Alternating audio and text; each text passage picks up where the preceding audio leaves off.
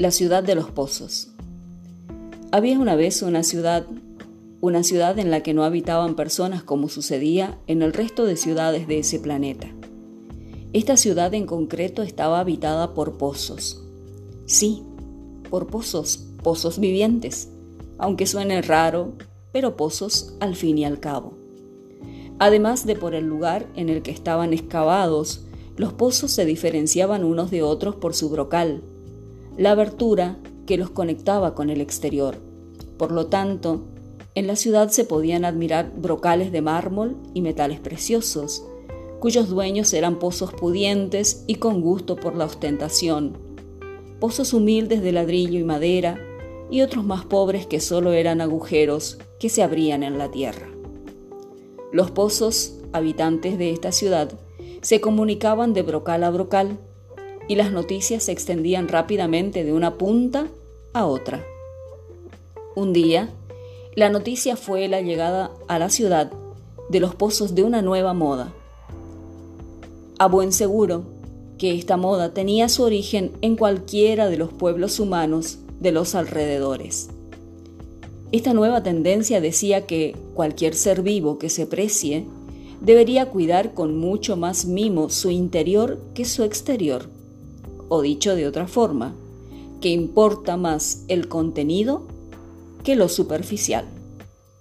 Siguiendo esta nueva moda, los pozos de la ciudad empezaron a llenarse de cosas. Algunos se llenaban de monedas de oro y piedras preciosas. Los más prácticos se llenaron de electrodomésticos y aparatos mecánicos. Otros preferían el arte y se llenaban de pinturas y esculturas sofisticadas. Los músicos se llenaron de pianos, violines y guitarras, y los intelectuales se terminaron llenando con libros, publicaciones especializadas y manifiestos ideológicos. Con el paso del tiempo, la mayoría de los pozos se había llenado hasta tal punto que ya no les cabía absolutamente nada más. Como pasa con los humanos, los pozos no eran todos iguales, por lo que si bien algunos se conformaron, otros muchos empezaron a pensar que debían hacer algo para poder seguir metiendo cosas en su interior. El más ocurrente pensó que en lugar de apretar su contenido, podía aumentar su capacidad ensanchándose y así, en poco tiempo, comenzaron a imitarlo y todos los pozos gastaban la mayor parte de su energía en ensancharse para poder hacer más espacio en su interior. Había un pozo pequeño, discreto y alejado del centro de la ciudad que observaba a sus compañeros ensanchándose sin medida y pensó que, si continuaban así en breve, se confundirían sus bordes y cada uno de ellos perdería su identidad. Quizás, preocupado por esta idea, fue como se le ocurrió que otra manera de aumentar su capacidad era crecer, sí, pero no a lo ancho, sino hacia lo profundo. Pensó que mejor hacerse más hondo en lugar de más ancho.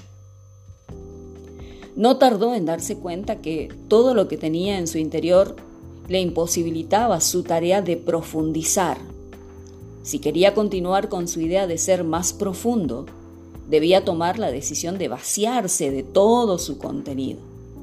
Al principio tuvo miedo al vacío, pero luego poco a poco, cuando vio que no existía otra opción, lo hizo.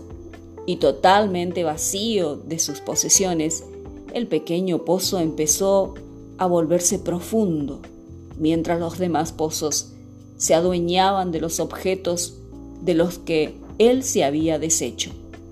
Un día, sin embargo, como sucede con estas cosas, se llevó una gran sorpresa dentro, muy dentro y muy, muy en el fondo encontró agua.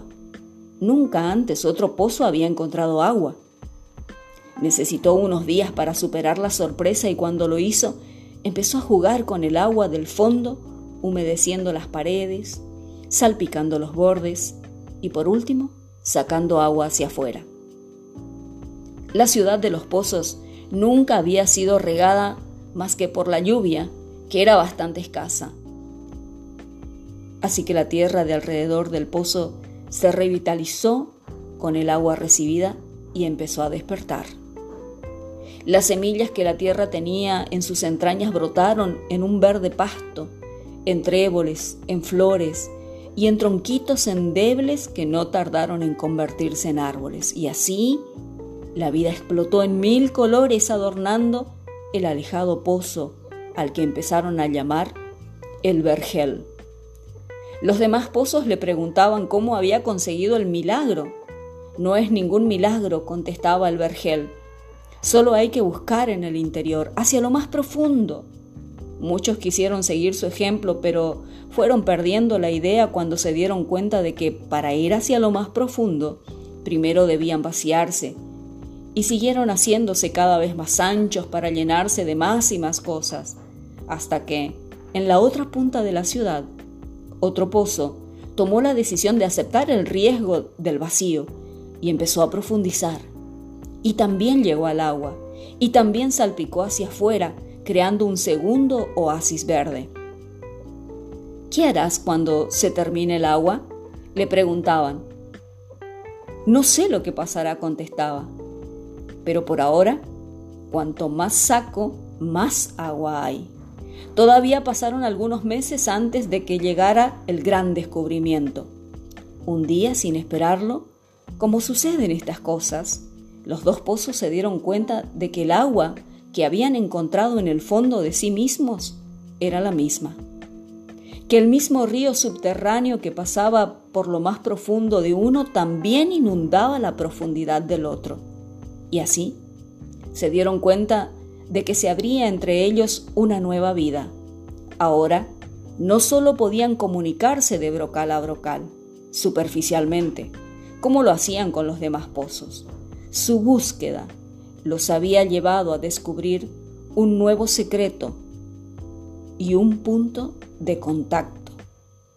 La comunicación profunda solo la consiguen aquellos que tienen el coraje de vaciarse desechar el viejo contenido y buscar en lo más profundo de su ser lo que tienen para dar y para escuchar.